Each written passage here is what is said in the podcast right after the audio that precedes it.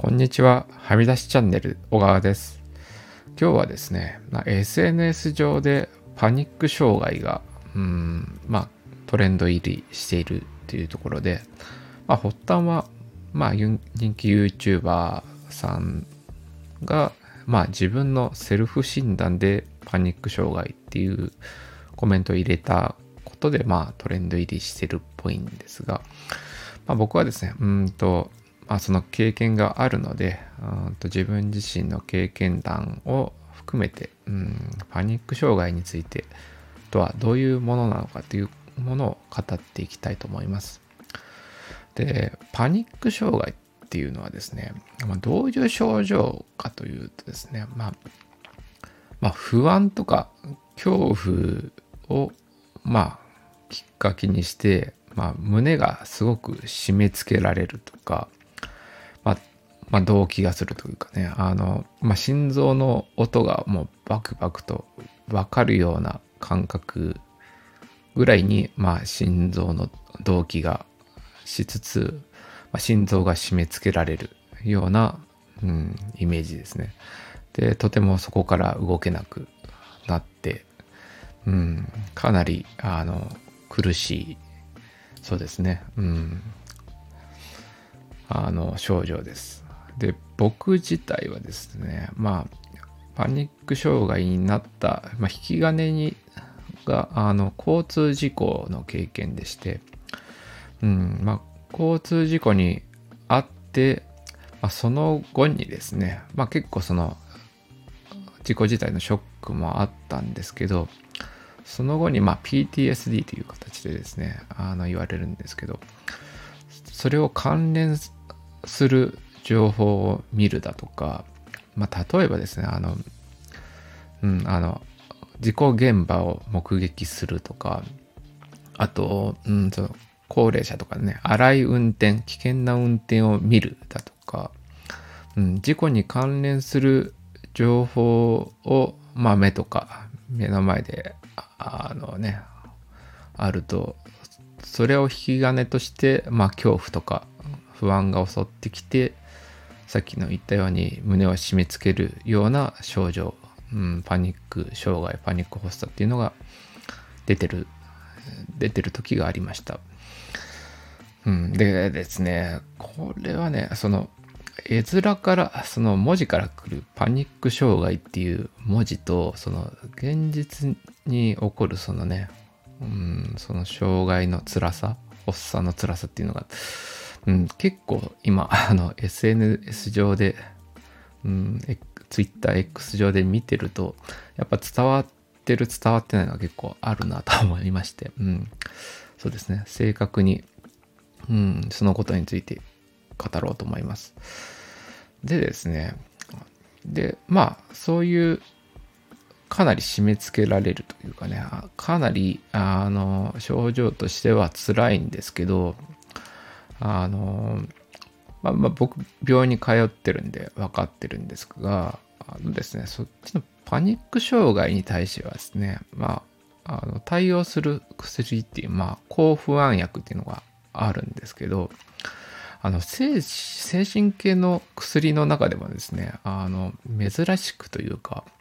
結構ですね、あのパニック障害に対して抗不安薬を飲むっていうことをすると、かなり即効性があるんですよね。結構すぐ効き目が出てくる。まあもう10分ぐらいかな、目安として。うん。なんで、まあ、結構その、まあ、そもそもセルフジャッジで あの、その症状なんなんじゃないかって思う人は例えばまあねちゃんと病院にかかってそのそういう可能性がある場合は、うん、薬を処方してもらうっていうのはまず、うんま、必要なことかなとは思います。でなおかつまあその症状が出た時に薬で一旦収まるっていう経験をすると、まあ、やはりあパニック障害なんだなっていう、うん、ことに結構自覚するというか、うん、そういうそうですねまあセルフじゃなくて、まあ、ちゃんと病院行く行きましょうっていうところ気持ちはあるんですけどまあそうですね今回の騒動で初めてパニック障害の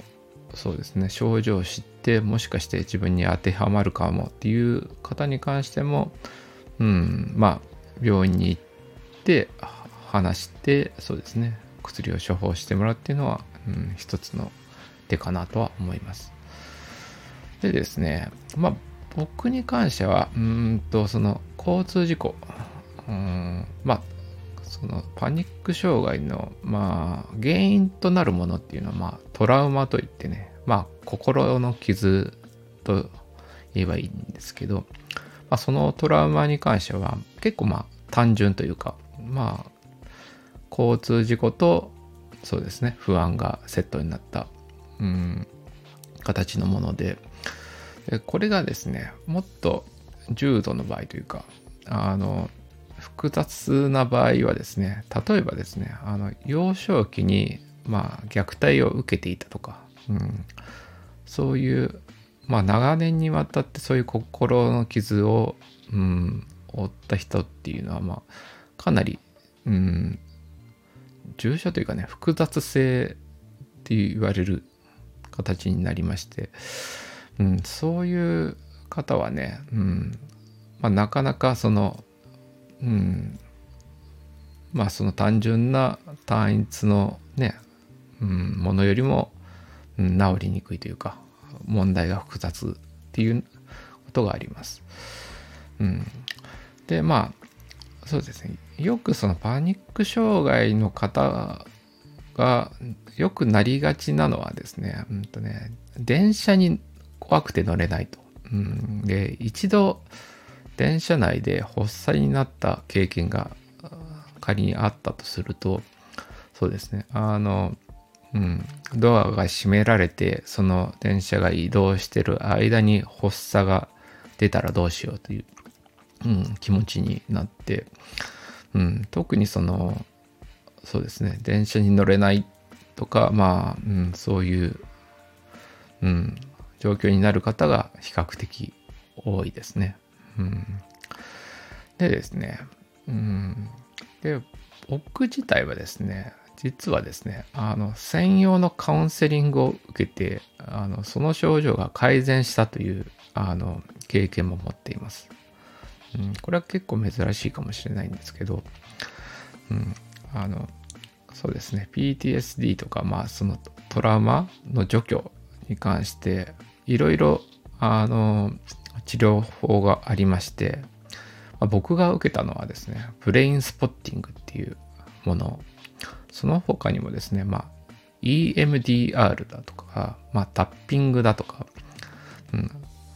そのあたりがですね、あの、トラウマに対する、うん、トラウマを除去する治療法というかね、カウンセリングの範囲で、うん、の分野であったりします。で、うん、そうですね。僕自体はですね、その、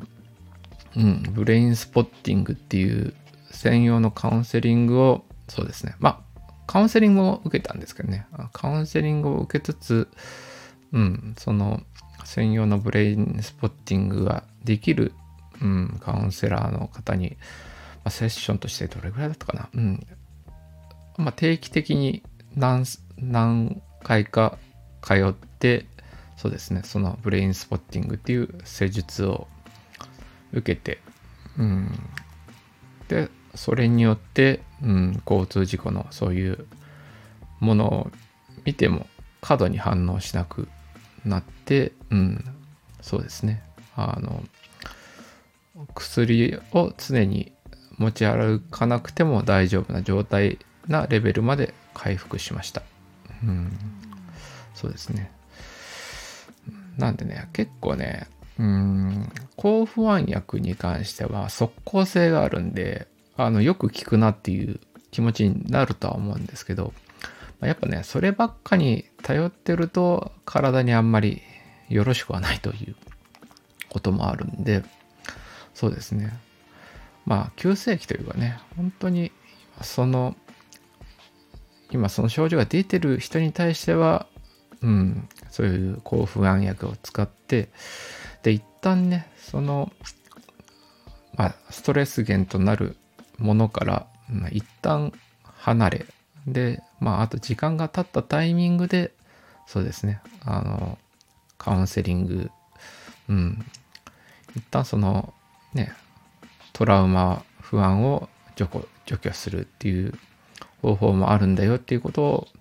伝えたいなと思います。うん、そうですね。